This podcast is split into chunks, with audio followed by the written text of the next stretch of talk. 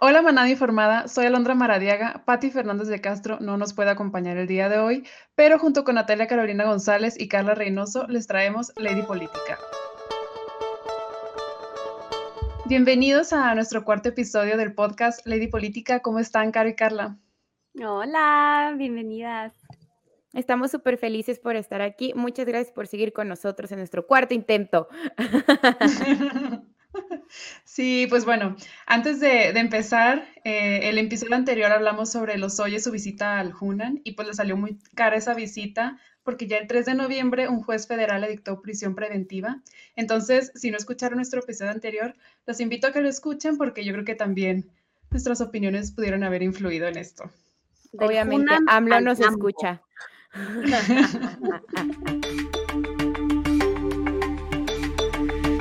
El día de hoy vamos a hablar de los siguientes temas. El primero es el tremendísimo escándalo que vivió Facebook a nivel internacional, también sobre cómo huyen las empresas de México y no han llegado nuevas. Y como tema principal voy a citar a nuestro presidente porque vamos a hablar sobre los pobres primero. Pues les cuento. El proyecto de los Facebook Papers o papeles de Facebook es una colaboración entre 17 organizaciones periodísticas que consiguieron acceso a miles de documentos internos de la empresa Facebook, obtenidos por Frances Howen, la exdirectiva que denunció los malos manejos de la compañía. En octubre, esta ex empleada acudió a los medios para divulgar que Facebook prioriza las ganancias sobre la seguridad. Es decir, que Facebook ignora los mensajes de odio, ya que estos sirven para mantener enganchados a sus usuarios. Entre otras cosas, esta red social también escondió los resultados de investigaciones que mostraban los efectos nocivos de sus plataformas en la salud mental de niños y adolescentes. Y otros documentos incluso sugieren que Facebook jugó un papel clave en la organización del ataque al Capitolio en Washington en enero de este año. ¿Ustedes creen que lo que hizo Facebook es un crimen o bueno, vivimos en un mundo capitalista. Es, es, obligación de las compañías proteger a la comunidad en lugar de maximizar sus beneficios. ¿Es su obligación cuidarnos? Definitivamente Facebook es un negocio. Yo no considero que, sea tan malo esto. No, no que estén potencializando el, discurso negativo, sin embargo, o sea, es, una plataforma social, o sea, no vas a eliminar el lado negativo solo porque es negativo. hablando de la conversación, hablando como en temas de, de que está causando ansiedad social, hablando del social dilemma. Claro que hay muchos puntos importantes, pero como sigue siendo un negocio, a ellos no les va a importar de, ay, no sé, están la Instagram face o la gente está haciendo cirugías plásticas o hay gente suicidándose, a ellos no les importa, no deja de ser un negocio. Pues claro, es una empresa y su finalidad es maximizar sus beneficios no realmente cuidarnos a nosotros. Eso es lo que tiene que hacer el gobierno, el Estado, por eso existe y por eso debe de interferir para protegernos. Pero pues ya sabemos que siempre la ley está un paso atrás de la tecnología, entonces por eso están todos estos nuevos problemas que, que estamos teniendo. Y pues ustedes, ¿por qué creen que muchos de ellos no dejan a sus hijos estar en Facebook, en redes sociales? Ya lo sabíamos y ya se han visto... Eh, el documental de El Dilema en Netflix, pues ahí te puedes dar cuenta que nosotros somos el producto y somos quienes pues, sufrimos estas consecuencias de, lo que nos está pasando, o sea, de la ansiedad y todo eso que está provocando el hate speech y esas cosas. Y claro que sí les importa como mantener como esta buena, de somos una buena compañía, pero también se nos olvida de, son compañías, o sea, ahí ves a, a Trump peleándose con Twitter de que tú y tú y tú, y así es como que, a ver, esta es una compañía, a mí te voy a eliminar tu cuenta y adiós, o sea, esto no es un derecho, o sea, que sea gratis no significa que esto sea, no, yo no tengo, bueno, o sea, sí firmas como algo de derechos y obligaciones y que das tu cara y, y va a haber muchas cosas eh, este, implícita en materia de redes sociales y también por eso es, es el esfuerzo de crear meta y de empezar a limpiar de alguna manera su nombre y poner ya, ahorita ya te metes a Facebook, te metes a Instagram, y ya es todo. ¿Vieron el anuncio? Meta. De Meta, eso sí. Me da, a mí me da pena ajena. La compañía ya tiene demasiados problemas que ni el nuevo nombrecito que le pusieron, ni eso de la realidad virtual que proponen puede resolver todo esto que tienen. Su propuesta, la Matrix, o sea, la propuesta es, necesito que estés más tiempo adentro, o sea, que tu realidad física sea tridimensionalmente dentro Como de si ya no Facebook. tuviéramos suficiente tiempo ahí adentro, ¿no? Ahora sí, a todos gordos, así de que tráeme mi Uy, no. licuado. Sí, que levantar de la cama y ya vas a estar en la escuela. Pero Yo creo que debemos de sospechar mucho sobre, sobre Facebook, sobre Sí, su promesa de que conecta a las personas. Yo creo que todo debe de ser tratado con mucha sospecha. Sí, regresando un poquito a, a la veracidad de las publicaciones, pues hay una línea muy delgada entre la protección de los usuarios y la censura. O sea, en muchos casos podríamos creer que es muy fácil detectar cuál información es verdad y cuál es mentira. Pues si decimos el cielo es azul, pues sí, todos podemos estar de acuerdo con que el cielo es azul, pero cuando empezamos a ver los matices de qué tan azul es el cielo, pues hay muchísima información. Entonces, hay cosas que no son tan fáciles de saber a simple vista cuál es la verdad. Entonces, ¿cómo le hace Facebook para no limitar esa libertad de expresión y quiénes son los que deciden si una publicación es, es falsa o es, o es verdadera? Claro, se me hace un tema muy controversial establecer esos límites como a la libertad de expresión, porque estos términos de hate speech, pues ya se ha estado haciendo cada vez un término más y más ambiguo que puede a veces, a veces ser usado como un arma de doble filo para silenciar opiniones que no te gustan en casos que no son claros. Y también el tema de las fake news, pues a veces no es tan claro, es difícil. Sí, claro, es, es difícil y también es complicado cuando pues hay elecciones y, y me le metes dinero y le metes el candidato a la gente y, y es difícil también saber qué es y qué no es un fake news, pero también desde antes en materia periodística, de le vas a hacer caso a Excelsior o le vas a hacer caso a Animal Político, por ejemplo, ¿sabes? O sea, siempre va a haber diferentes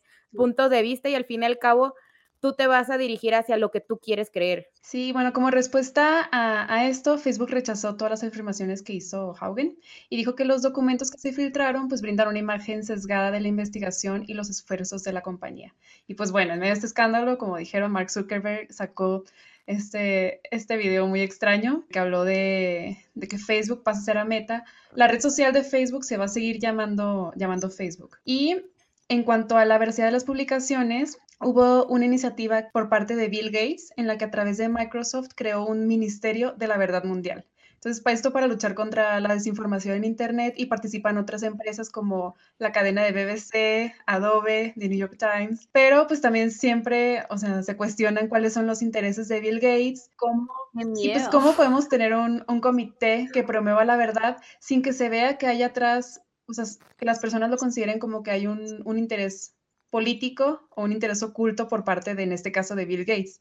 Y pues necesitamos ese comité. Parece, haz de cuenta que estoy escuchando quién es quién en las mentiras de las mañaneras, que también es como un mini comité de la verdad en México y pues Es una verdad muy sesgada, muy, este, que sin querer queriendo les- le va muy bien al gobierno, así de todos los enemigos del presidente son estos.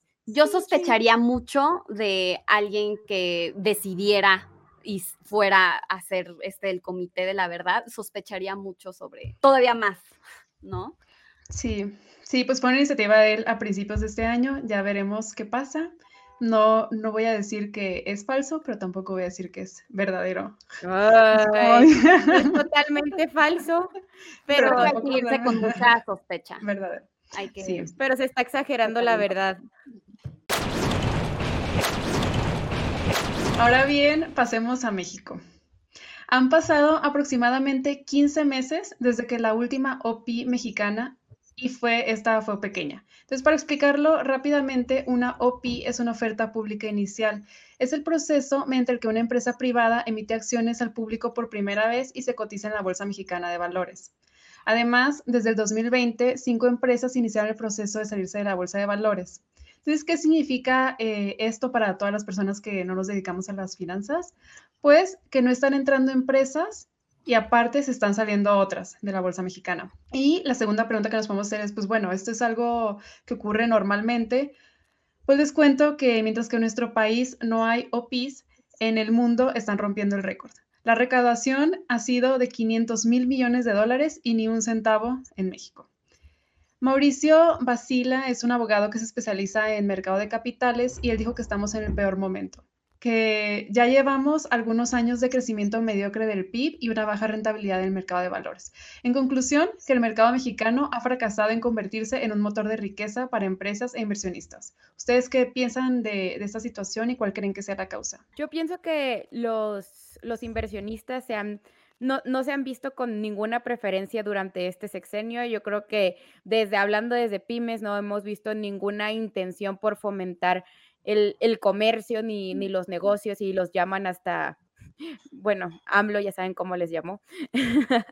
y, y, algo muy interesante es la rivalidad que tenemos como con Brasil en materia económica. O sea, nosotros estamos viendo exactamente cómo Brasil, que ha sido nuestro rival, ahorita ha recaudado 12 mil millones de dólares en ofertas públicas iniciales y México no ha tenido ni una. O sea, no, no podemos echarle la culpa, ay, es la bolsa. No, son todo, todo lo que está pasando en ecosistema que de verdad no, no es prioridad, ni, ni les están ayudando y hasta les están metiendo el pie para hacer negocios en México. Sí, yo creo que este problema eh, está desde antes de la pandemia y ha sido por años de rezago de gobiernos ineficaces, por la caída consistente que ha estado teniendo el PIB y pues obviamente con la pandemia esto ha empeorado y también por la respuesta que hubo del gobierno ante la pandemia de no apoyar a empresas, de no apoyar a los adultos que trabajan, que perdieron sus empleos y por tener estas políticas públicas que están mal diseñadas y que, no van enfocadas al grupo prioritario que más ha sufrido durante la pandemia. Han ido enfocadas a los adultos mayores, que está, muy bien, eh, y, por ejemplo, a los ninis, a los ninis, pero no han ido enfocadas a las personas que han perdido su empleo, a las personas del sector informal. Y este, pues eso eh, de verdad que sí, pues ha creado esta crisis social en la que ahorita estamos. Y pues miren, o sea, tan muerto está el mercado en la Ciudad de México y tan desesperados están los banqueros por impulsar negocios de cualquier tipo que ahora dedican gran parte de su tiempo a hacer totalmente lo contrario. Tan solo en el último año, cinco compañías comenzaron el proceso para salir de la Bolsa Mexicana de Valores. Y yo lo que estoy viendo con todos los expertos en finanzas personales, siempre te dicen, eh, invierte tu dinero en el extranjero, dolarízalo, eh, no inviertas en la Bolsa Mexicana de Valores porque se está cayendo y las empresas están huyendo y no entran nuevas, no hay incentivos. Sí, ¿para qué exacto? Si no hay incentivos, o sea, ¿de qué manera vas a competir o vas a crear una sana competencia? Y también no es prioridad para este sexenio, o sea, para este sexenio parece que no han hecho absolutamente nada y que no les interesa definitivamente impulsar a, a que la economía suba. O sea, que, ¿cómo, ¿cómo nos llamó? Nos llamó este, que queremos subir de clase social. Aspiracionistas. Aspiracionistas, o sea, no hay manera. Y entonces aquí estamos viendo pues un, un Producto Interno Bruto que claramente no está subiendo, que está bajando y que ya no le podemos echar la culpa a la pandemia, pero va a ser el speech de toda la vida. Y es que la pandemia, es que el sector neoliberal, es que aquellos tiempos, el sexenio pasado, y la verdad es que ya estamos cansados de todo eso y qué triste que nos vaya mal económicamente. Sí, y ya llevamos, o sea, sí, sí es importante, sí, ya llevamos cinco años así con, con este problema, pero sí algunos expertos dicen que los años del 2018 y 2019 son como los que han tenido mayor sequía. Entonces hay un analista que se llama Ricardo López y dice que las políticas internas y gubernamentales han inhibido la confianza y otro, eh, Amin Vera, es un especialista en el tema y él dice que México pues está relativamente barato porque hay una mala perspectiva, o sea, hace falta mayor certidumbre. Pero pues también tenemos que considerar la otra parte, que cuando una empresa entra a la bolsa de valores a buscar financiamiento a través del mercado de capitales, pues tiene ahora que publicar su información financiera. Tiene que dar a conocer cuáles son sus planes, sus proyectos, y estos van a tener que ser aprobados por un comité. Entonces, esta información, al ser pública, pues hace que, el mercado te castigue o te, te, felicite. O sea, te castiga de, pues ya no me interesan tus acciones, o te felicito comprando más acciones y siendo como una empresa más fuerte. Entonces, pues también muchas empresas prefieren tener el control en su mano en sus manos y buscar otro tipo de financiamientos para no, no ponerse, exponerse a esto y más en tiempos de, de incertidumbre. México podría fortalecer sus mercados al vender algunas de las participaciones de las empresas estatales como Pemex, de la misma manera que se hizo en Brasil y China. ¿Ustedes qué, qué piensan? ¿Creen que, que AMLO quiera vender un pedacito de Pemex? Pemex y CFE es suyo. Es su, es su bebé. precious, es, de los mexicanos. Es su bebé. Es, su bebé. es de los mexicanos. AMLO no va a dejar AMLO, de aquí hasta que se vaya AMLO. Yo quiero ver que AMLO se vaya a esa silla y que, y que Claudia Sheinbaum no sea, su títere peña. Tuya, no los mexicanos, eso es puro choro discurso ahí. No, pero aparte, no solo es la política mexicana, también, por ejemplo, antes de Viva Aerobús, había, tenía como intenciones de, de entrar a la bolsa de valores, pero luego ganó Trump. Entonces hubo mucha volatilidad y ya dejó de entrar. Luego en el 2018, eh, Coppel, también ante las, la incertidumbre ahí sí de las, de las elecciones en México, pero también de las negociaciones del Tratado de Libre Comercio de América del Norte, pues ahí influye. O sea, influye mucho no solo lo que pasa a nivel nacional, sino también a nivel nacional y pues yo creo que queda todavía rato de esta incertidumbre y qué va a pasar con el COVID, qué pasa con los, los cambios en, en materia fiscal. Entonces pues ya vamos a ver cuántos años más nos quedan de sequía.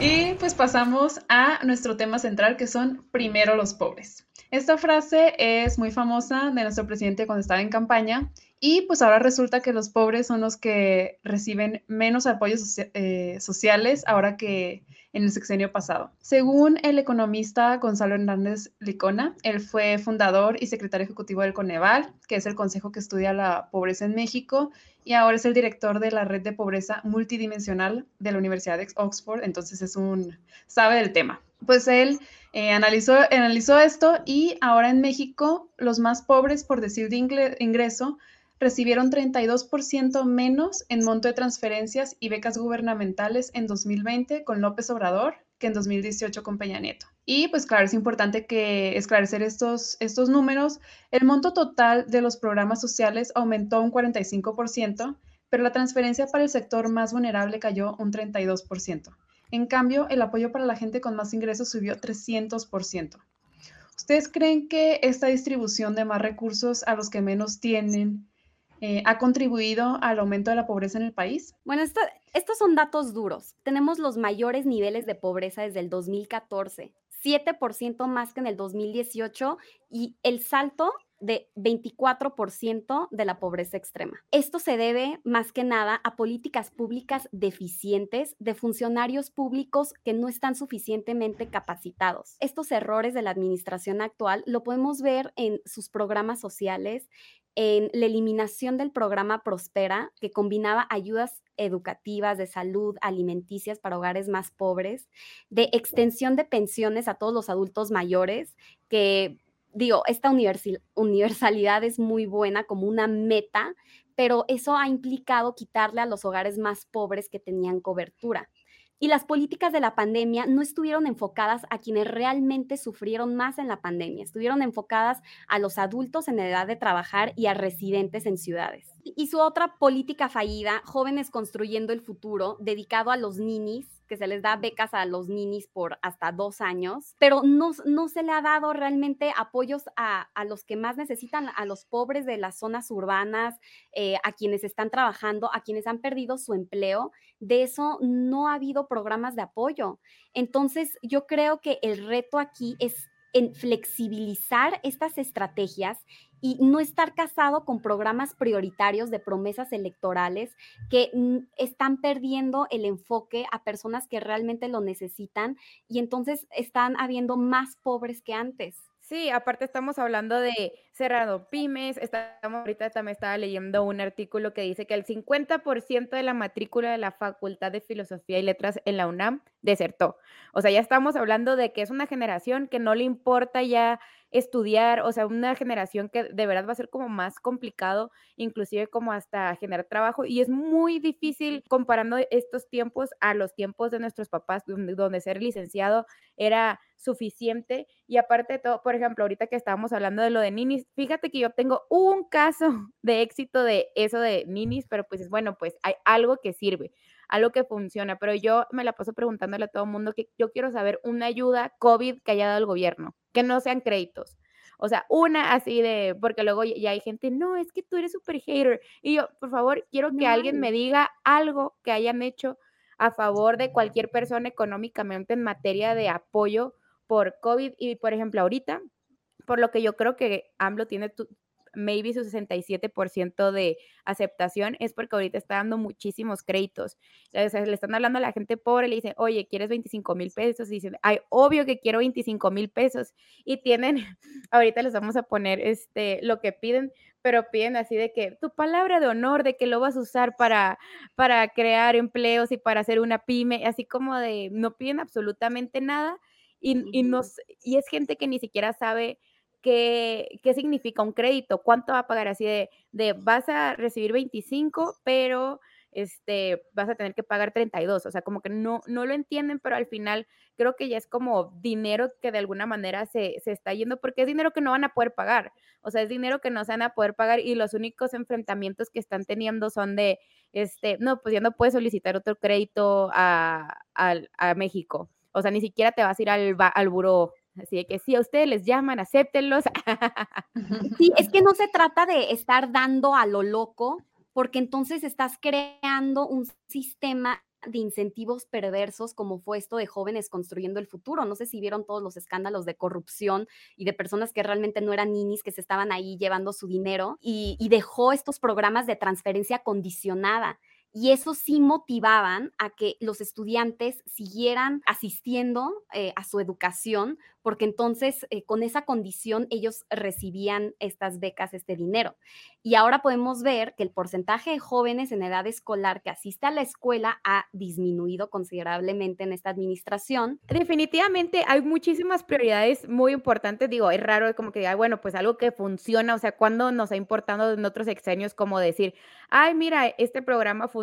No, es como de todo debería funcionar. O sea, qué cool que tu programa de ninis te esté funcionando, pero definitivamente esa no es la solución, pero también como que es el punto de querer hacer a la gente dependiente y hacer un sistema socialista donde de alguna manera como que nadie se muere de hambre, pero es como de, si no, si no creas este empleo, si no creas esta forma de, de que de verdad la, la, gente pueda encontrar lo que quiera hacer y pueda generar su propio dinero, al final tú le estás dando pescados en vez de enseñar a pescar, pero también es lo que está buscando está buscando tener a un montón de gente floja que no quiera trabajar, que le esté llegando el dinero y que sea totalmente dependiente del gobierno y del siguiente sexenio y ahorita que ya está empezando la campaña, así Shane Sheinbaum sigue aquí de supuestamente en la CMX, se la ha pasado de gira o sea, ya en Campeche, en Me, o sea, ¿qué está haciendo en otros lugares? Hay muchísimas cosas que hacer en la Ciudad de México como para que ya oficialmente esté en campaña para la presidencia y también eso me saca de onda, o sea, como que para ellos ese sexenio ya se acabó y todavía quedan tres años. No, pero aparte, o sea, sí están dando el dinero, pero no se lo están dando justo, justo esto a las personas que más lo necesitan.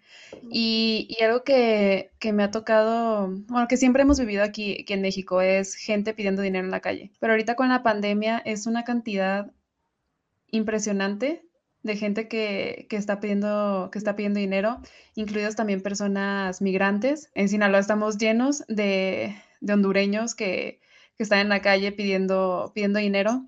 Entonces, deberíamos de tener programas que, que realmente vayan con esta gente. O sea, esta gente que está en las calles no tiene probablemente un domicilio establecido, no tiene eh, una cuenta de banco. Entonces, hay que ver maneras de cómo, cómo ayudar a estas personas. Bueno, el gobierno debería de, de, ver esto porque lo que nosotros como ciudadanos les podemos dar, pues no es, no es suficiente. O sea, tal vez les ayuda a sacar del día, pero no les ayuda a establecer una, una vida que, que pueda ser digna. establecida. Al menos. una vida digna, una vida digna. Ahora sí que salud y... digna, bienestar, así todos los nombres. Sí, no, y, y, con la pandemia mucha gente pasó, o sea, los que ya eran pobres de antes, pues se quedaron pobres, porque pues si no tenías trabajo antes, ahora menos, pero mucha gente que sí tenía trabajo y estaba como en esta, ya saliendo de esta línea de pobreza, pues cae, cae otra vez a, a la pobreza. Entonces, es importante ver a quién se le está, se le está dando el dinero y les comparto esta información de unos estudios eh, sobre desigualdad que muestra que los hogares beneficiarios de programas sociales pasaron de 28 a 30%. O sea, ya hay más hogares que, que se beneficiaron con programas sociales entre 2018 y 2020, pero únicamente el 37% de los hogares más pobres tuvieron acceso a estos programas sociales. O sea, ya hay más, más personas que, más viviendas en las que hay programas, pero no, no son los más pobres los que están llegando a esos programas. Entonces, yo, yo creo que sí hay una, una voluntad, quiero creer que sí hay una voluntad de nuestro gobierno para, para atender el problema, pero no está bien enfocado. O sea, creo que ese es mi, hace falta eh, enfocarlo un poco mejor o, ustedes qué creen que es lo que pasa? Enfocarlo y también ser consciente que se necesita establecer medidas cuantificables para ver si el programa funciona o no funciona. Hemos visto que el presidente ha sido muy renuente en ver números, en ver si funciona, no funciona. A él no le gustan las estadísticas, no le gustan los resultados, no le gustan los números. Para él, son, son ideas eh, como el neoliberalismo y como ideas bonitas de moralidad, del pueblo bueno, que no se traducen en resultados concretos. Entonces, retóricamente, él está con los pobres y es primero los pobres, pero sus políticas públicas no muestran eso y solo exhiben un ensanchamiento de esta brecha de desigualdad cuando nosotros ya somos de los países más desiguales que existen en el mundo. El 1% más rico de México concentra el 21% de los ingresos totales y no se ha, eh, no ha habido ningún resultado de ninguna política pública que ha sido eficaz en tratar de disminuir esta brecha puro diálogo. Sí, y aparte también explicarlo, porque también esperan que llegue el pobre y que se meta al portal de presidente.gov.mx a ver si cumple todas y cada una de las características y que él solo lo haga. No, o sea, tienes que tener a gente que vaya y que promueva estos proyectos, porque si no, no, no van a salir. Le estás hablando a tu sector más vulnerable que no sabe leer, o sea, mucho menos tiene una computadora y ahora dices, ah, pues ahí están los programas, pero si tampoco no hay gente que los esté promoviendo, pues la verdad es que ahí se queda todo tu goodwill y la verdad es que no sabemos a dónde se termina yendo todo el dinero. Sí, también una parte muy importante es la evaluación.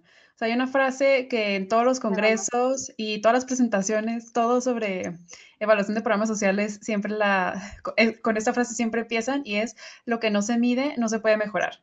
Aunque pues es, una frase súper trillada, en, este, en el ámbito de las consultorías de evaluación. Pues ojalá, ojalá se tuviera, se tuviera más presente porque es completamente cierta. O sea, necesitamos que, que nuestro gobierno le dé prioridad a la evaluación, que evalúe, o sea, esas ocurrencias que tiene el presidente, evaluar, pues y a ver si está gastando de forma eficiente o no. O sea, yo sí apoyo absolutamente los programas sociales, apoyo las becas, ya sea ninis, o sea, sí, sí lo apoyo siempre y cuando haya información que esté respaldando que sí se están haciendo las cosas bien. Claro. O sea, si, si, es eficiente, pues que adelante, pero ni siquiera sabemos, o sea, y ahorita con los datos vemos que no ha sido eficiente. Los datos demuestran que no. A mí lo más triste se me hace que los más pobres son las verdaderas víctimas del presidente, de las políticas públicas del presidente. Y lo peor de todo es que no lo saben. Y siguen ahí y lo siguen apoyando y dicen así, aquí este es un presidente como nosotros. Y es la pura ideología, pero al fin y al cabo están más pobres y están peor y, están así como rezándole a AMLO para, ay, por favor, ojalá y algún día me toque algo, o, o me ayuden, o me avisen, o algo, lo que sea, tírame pollo. Así. Ay, pues ojalá, ojalá que, las políticas públicas que, hagan nuestro gobierno, pues que sí, que estén focalizadas, que haya un estudio, que estén evaluadas, ojalá, pero pues espero que no se quede solo en sueños. Entonces ahora, Carla, cuéntanos qué nos traes el día de hoy.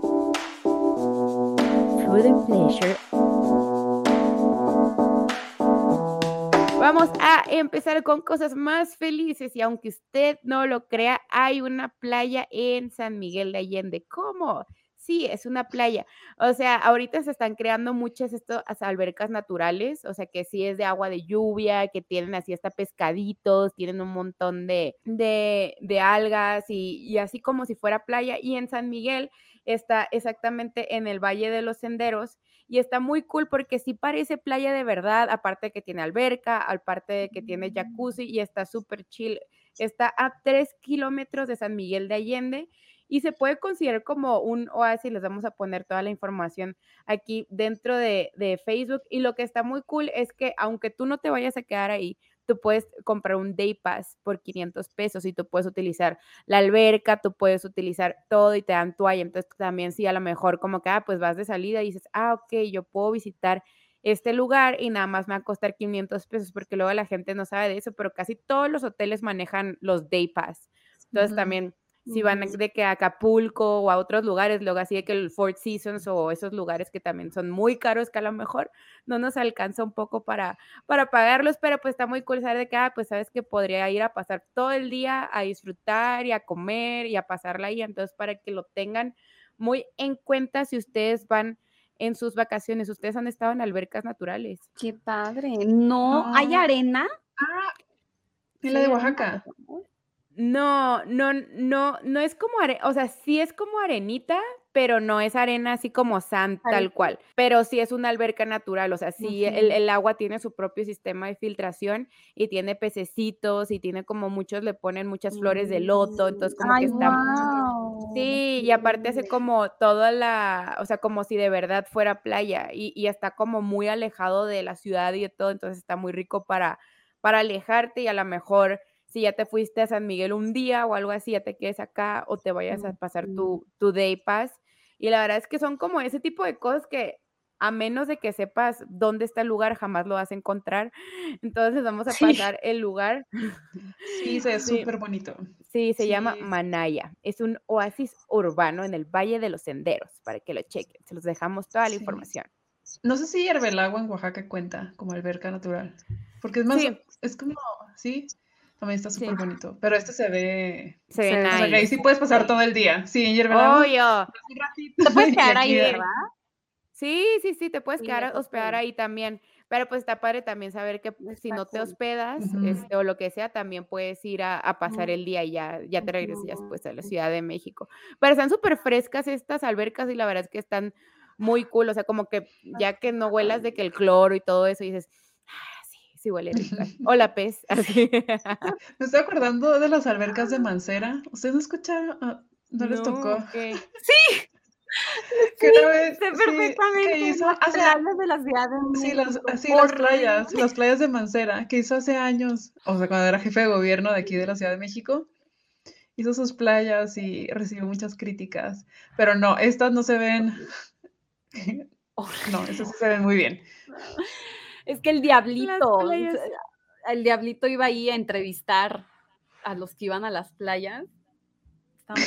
¿Nunca vieron no ¿Quién es diablito? No. ¿quién es el diablito? Precaución, peligro de infección inminente. Pasaremos en este momento ya los límites porque hemos llegado a las playas del DF. Pues bueno, muchas gracias, Caro y Carla, a todo nuestro público. Los invito a escucharnos, apoyarnos y criticarnos mientras hablamos de los temas más relevantes del momento en México y en el mundo. También les pido que participen con nosotros. Todos los comentarios son súper, súper bien recibidos. Y bueno, en Instagram estamos como Lady-Política, en Facebook y en TikTok como Lady Política, en Twitter como Lady Política-Bajo. Nos pueden escuchar en Spotify, Apple Podcast, suscríbanse en YouTube. Y bueno, cuéntenos qué les pareció y qué piensan de todos los temas que, discutimos. Y nos vemos a la próxima. Muchísimas gracias a todos, nos vemos pronto.